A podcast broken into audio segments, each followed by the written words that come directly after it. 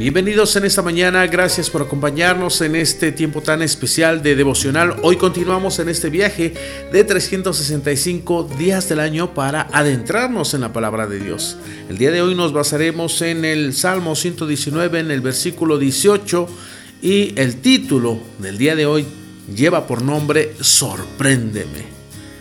Y vámonos de lleno a las escrituras. En la versión Dios habla hoy dice lo siguiente, abre mis ojos para que contemple las maravillas de tu enseñanza. En la nueva Biblia de los hispanos dice, abre mis ojos para que vea las verdades maravillosas que hay en tus enseñanzas. Uno de los enemigos a combatir frente a la lectura de la palabra de Dios es el adormecimiento del espíritu. Con frecuencia yo puedo percibir que mi mente está leyendo las palabras impresas sobre la hoja, pero mi corazón no participa de este proceso y es que la rutina diaria le ha robado la frescura y el encanto a este ejercicio espiritual.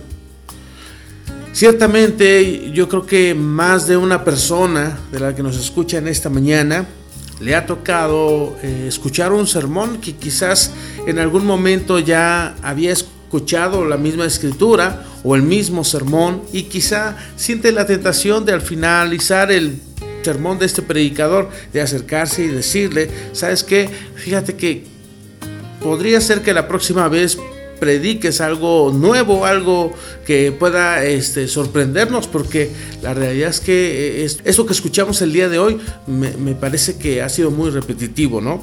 Y es ahí, ¿dónde está el problema? ¿Verdad? Solamente lo novedoso atrapa nuestra atención, porque vivimos en tiempos en los que la aparición de novedades en todos los ámbitos de la vida se ha acelerado dramáticamente. Cada vez es menor nuestra capacidad de retener el interés en lo conocido. Pareciera que la única forma de vivir una vida apasionada es que seamos seducidos permanentemente por esa última novedad tecnológica, informática o científica. Lo increíble es que el autor del Salmo 119 eleva una sencilla petición al Señor. Dice, abre mis ojos para que vea las verdades maravillosas que hay en tus enseñanzas.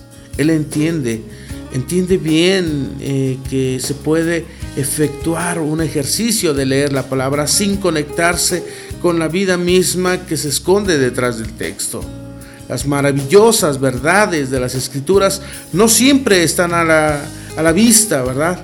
En su sabiduría, el Señor ha escondido las verdades más preciosas eh, para que puedan ser atesoradas solamente por aquellos que realmente tienen hambre y sed de justicia. Aquellos que andan corriendo, aquellos que son religiosos o o los que solamente buscan su propio bien no experimentarán este tipo de, riquezas, este tipo de joyas preciosas en la lectura de un texto. Eh, ese encuentro tan especial que impacta en lo más profundo de nuestro ser, esa sensación de quedar eh, eh, sorprendidos ante la belleza y magnífica presencia de Dios. Eso solamente se puede encontrar profundizando en la palabra. Es precisamente este el sentido de la oración del salmista en esta escritura que compartimos el día de hoy. Él percibe que el texto lo puede sorprender y seducir con sus atrevidas propuestas. La inteligencia y la diligencia no serán suficientes para descubrir este tesoro. El Señor tiene en sus manos la llave que destraba, aquella que abre las más ricas manifestaciones de la palabra. Y si, y si Él no la activa, nuestra lectura está vacía y sin propósito. Eso sucede cuando podemos asistir a la iglesia y podemos escuchar una canción repetitiva, ¿verdad?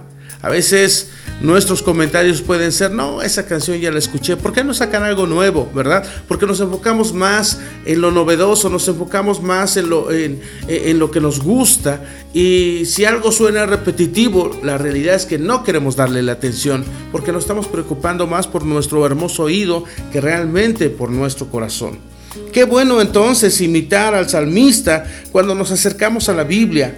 Antes de abrir sus páginas, susurremos al Señor, Dame ojos para ver lo que no se puede ver con la mente. Sorpréndeme hoy con la lectura de tu palabra. Atrapa mi corazón con la pureza de tus preceptos. Siembra tu verdad en los rincones más escondidos de mi ser, para que yo ande conforme a tus propósitos. Esa debe ser nuestra actitud como el salmista. Si tú lees todo el Salmo 119, encontrarás elementos tan importantes para que puedas ser un hombre y una mujer apasionados por la palabra de Dios. Para que medites, quiero dejarte esta eh, frase de Richard Foster que dice, cuando nos acercamos a estudiar la palabra, lo hacemos con la intención de escuchar lo que Dios dice y no lo que quisiéramos que Él diga. Eso es algo bien interesante, bien importante. A veces, cuando escuchamos algo, estamos más preocupados quién debe de escucharlo. Esto debe escucharlo mi primo, mi pariente, aquel hermano con el que no la, la, llevo bien. A veces estamos más preocupados por la canción que estoy escuchando si me gusta, si no me gusta, si el género es bueno o no. Y buscamos solamente lo que nos agrade. Pero qué diferente sería si esperamos que Dios eh, sea el que hable a nuestros corazones y así disfrutemos cada mañana esa gran oportunidad que tenemos de conectarnos con Él. Te espero en el siguiente devocional. Muchas gracias por habernos acompañado y nos vemos en el próximo.